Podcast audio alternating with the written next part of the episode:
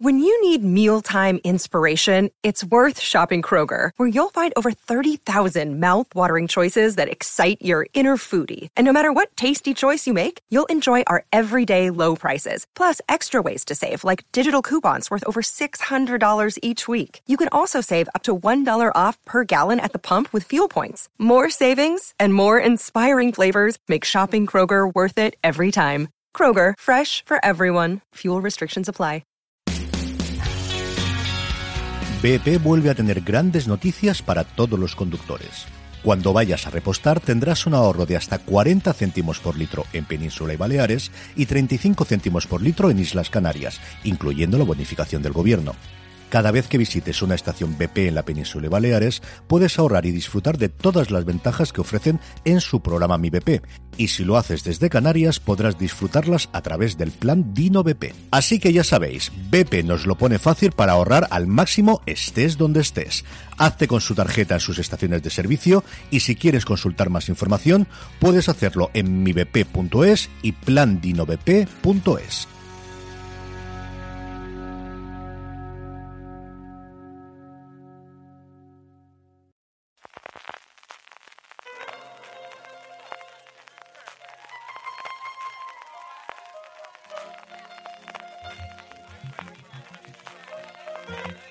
Estás escuchando Fuera de Series con CJ Navas.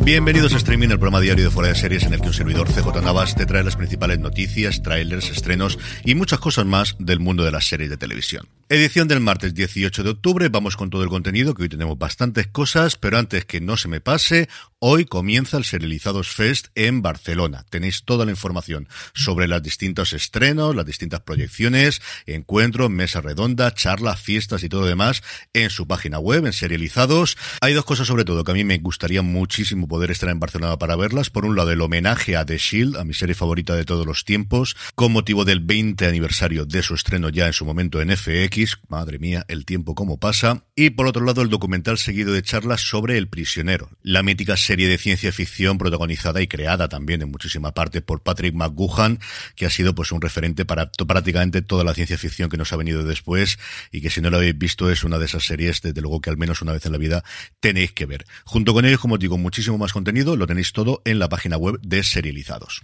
Metiéndonos ya en materia, esta semana se está celebrado en Cannes el MIPCOM, que es el gran encuentro que hay en Cannes de productoras, agentes y especialmente distribuidoras. Es donde, sí, por un lado pueden salir nuevos proyectos, pero sobre todo donde van las grandes productoras con las series y las películas ya terminadas buscando distribución internacional. Quizá menos de lo que necesitaban anteriormente, porque a día de hoy con la venta en las plataformas internacionales pues no es tan necesario, pero sigue siéndolo. Sobre todo cosas como la BBC podéis encontrar los medios americanos muchísima compra que se ha hecho para Estados Unidos o para Canadá de series británicas, de series francesas y cosas similares.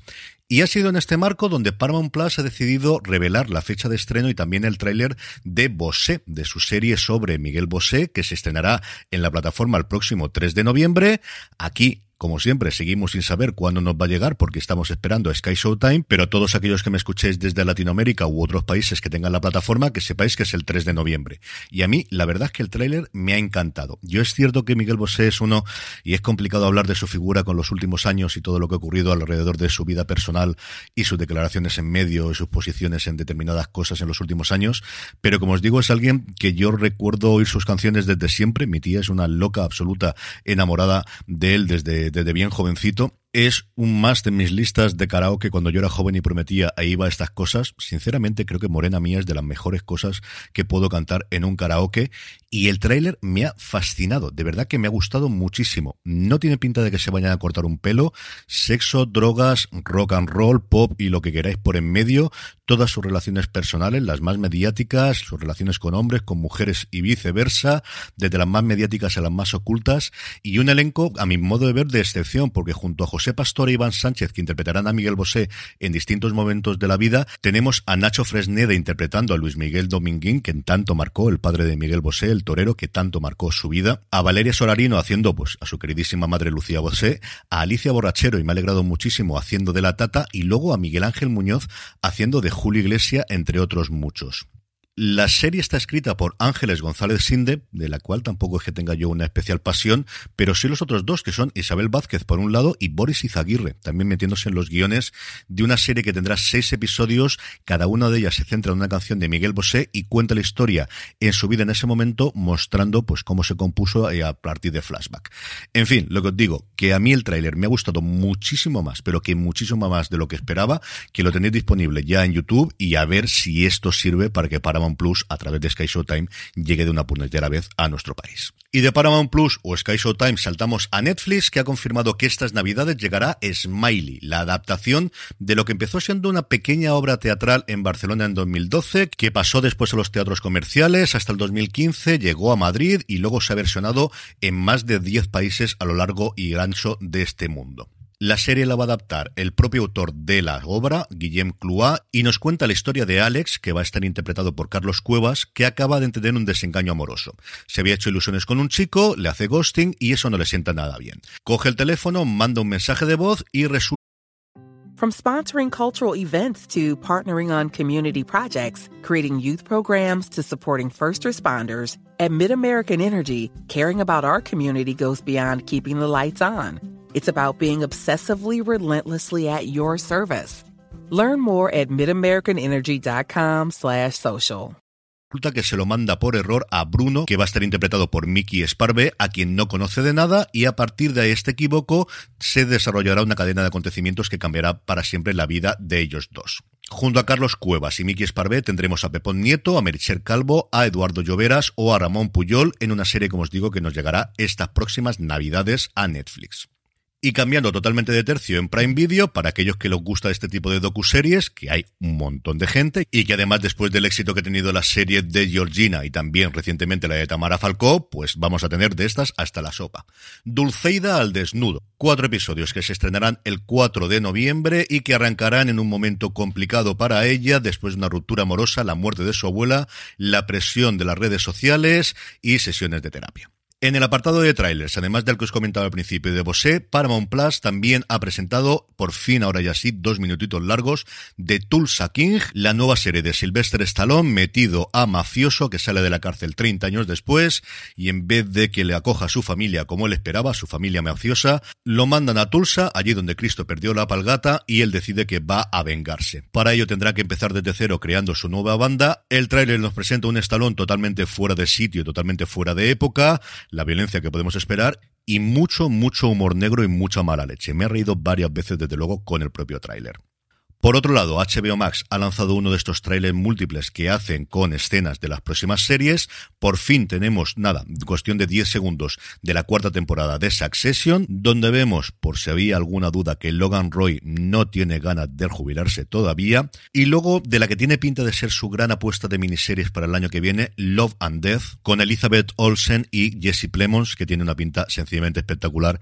Pero es que con estos dos es complicado que las cosas te salgan mal. En cuanto a estrenos, Fox nos trae hoy la sexta temporada de 911, de 911, ya sabéis lo que da. Y luego la que sí que tengo muchas ganas de ver, en Netflix, la nueva tanda de episodios de Comida para Phil, la serie de viajes barra comida protagonizada, presentada por Phil Rosenthal, el creador y showrunner durante tantas temporadas de Todo el mundo quiere a Raymond, en la que, igual que en temporadas anteriores, vemos a Phil Rosenthal yendo a distintos lugares del mundo, comiendo, conociendo a gente y siempre con su interna sonrisa y con su optimismo. Es una serie iba a decir divertida, sí es divertida, pero sobre todo es optimista. Realmente la palabra es optimista y de reconfortante. De la temporada anterior tengo que recomendaros el episodio que hay en España, en concreto en Madrid, aunque luego también da una vuelta por fuera por los alrededores de Madrid. Y en esta nueva temporada hay uno de ellos en el que se va a Austin, Texas, y comparte barbacoa con las fundadoras de ATX, del Festival Internacional de Televisión que se hace desde hace más de 10 años en Austin, que empezó siendo una cosa muy pequeñita y a día de hoy es uno de los grandes reclamos que hay para presentar nuevas series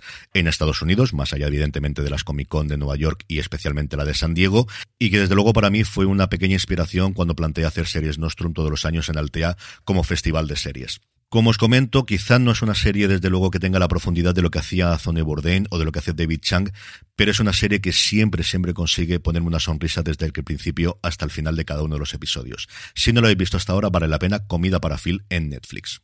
Y terminamos con la buena noticia del día y es que Cosmos sigue con su más que loable acción social más allá del canal de televisión y durante este mes de octubre, en el que se celebra el próximo día 19 el Día Mundial contra el Cáncer de Mama, ha desarrollado una campaña de concienciación aliada, llevada de la mano de la Fundación CRIS contra el Cáncer, por el cual ha creado un consultorio online donde cualquiera pueda plantear sus preguntas a un equipo de profesionales de dicha fundación a través de la web del canal canalcosmo.es. Y con esto y recordándoos que ya tenéis disponible en Universo Tolkien el análisis del octavo y último episodio de la primera temporada del Señor de los Anillos, Los Anillos de Poder, a, cargo de Jorge Navas, Alex Barredo y un servidor, que lo tenéis disponible, como os digo, allí donde me estéis escuchando, buscando Universo Tolkien, que espero que os haya gustado y que os agradezco a todos aquellos que hayáis estado escuchándolo durante esta semana. Nosotros nos lo hemos pasado muy, pero que muy bien grabándolos. Apenas que se termina, algo tendremos que inventar para seguir.